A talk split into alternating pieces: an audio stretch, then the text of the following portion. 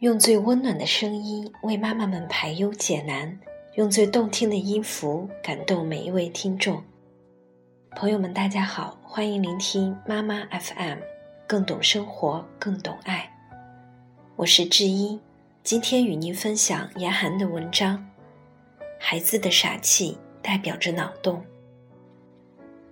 去超市买东西，遇到一个小男孩，他一直不停地拉着路边的一个小铁链。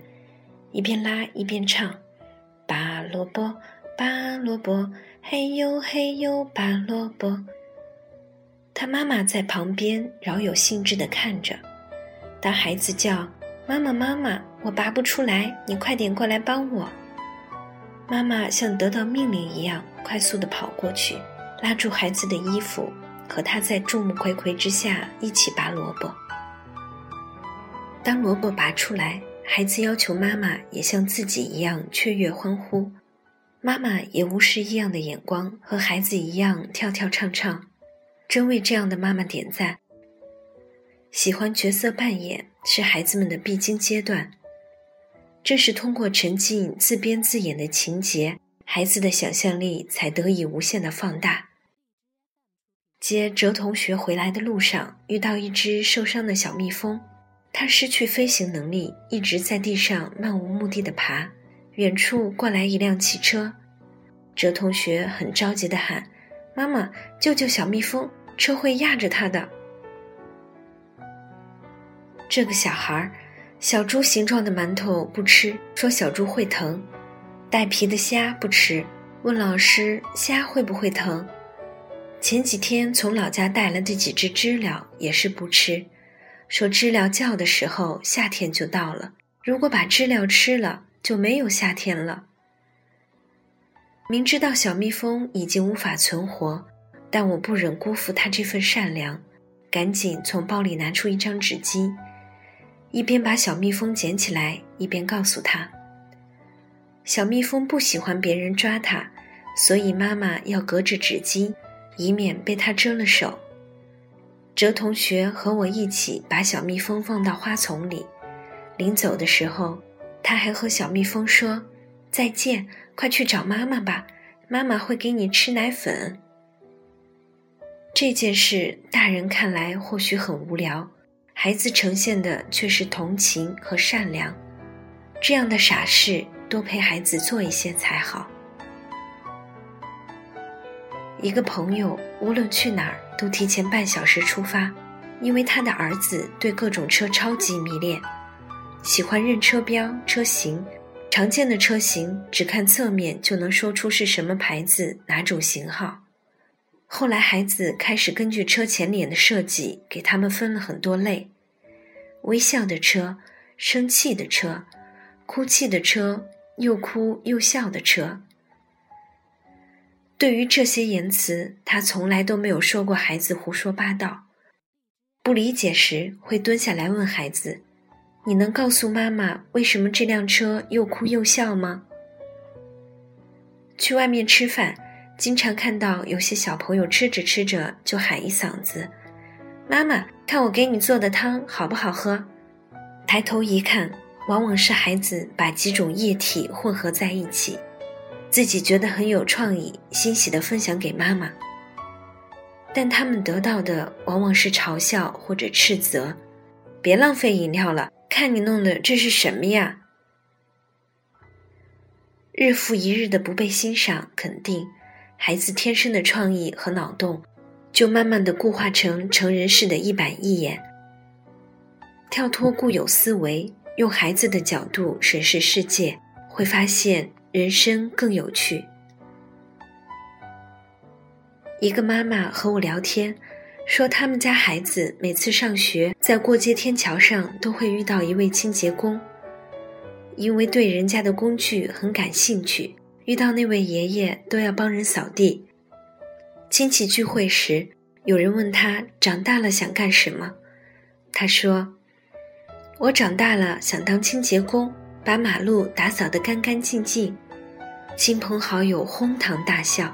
有人笑话他说：“真没出息，竟然想去扫大街。”想起来之前带孩子去迷你世界，环卫工人那里总是门前冷落鞍马稀。有一个十几岁的孩子甚至直言：“我才不要当扫大街的。”孩子对职业的偏见，就是从爸爸妈妈以及亲朋好友的态度里形成的吧？突然想起我小时候梦想是当售货员，在我想象中，当了售货员就可以随便吃花花绿绿的糖果了。长大后，我心心念念的却是成为作家。只要在法律允许的范围内，孩子将来从事什么职业都不重要，重要的是他从这个职业中得到了快乐，找到了自我。假如哲同学将来喜欢的工作并不符合望子成龙的标准，那也没有关系，他喜欢就好。给孩子最好的爱。就是接纳和尊重。当他们还是小婴儿，我们给予无条件的爱；当他们开始构建自我，请理解并配合他们的纯真；当他们青春叛逆，接纳他们的极端，理解他们对父母的疏离；当他们有了自己的小家，我们适时退出，用强大的自我支撑看起来孤单的余生。妈妈 FM，感谢您的收听。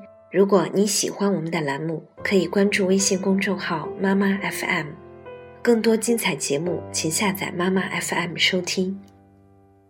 你睡着了，手掌紧握，脸颊上有浅浅酒窝，在这一刻，我看着你，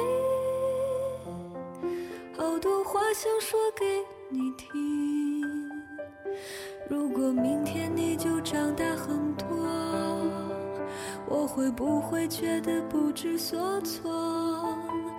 你不再想让我牵你的手，每天盼望从我掌心挣脱。你也会爱上一个人，付出很多很多，你也会守着秘密不肯告诉我，在一个夜晚倚着我的肩。泪水止不住的流了一整夜，和你一样，我也不懂未来还有什么，我好想替你阻挡风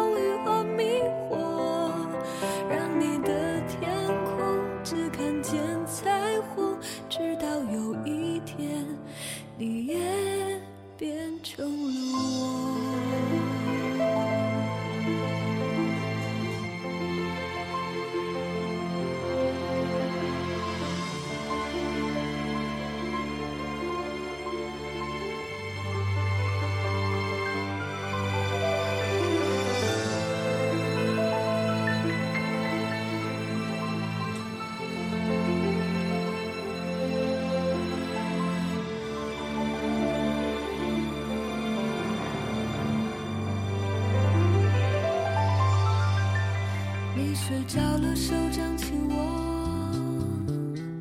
脸颊上有浅浅酒窝。在这一刻，我看着你，好多话想说给你听。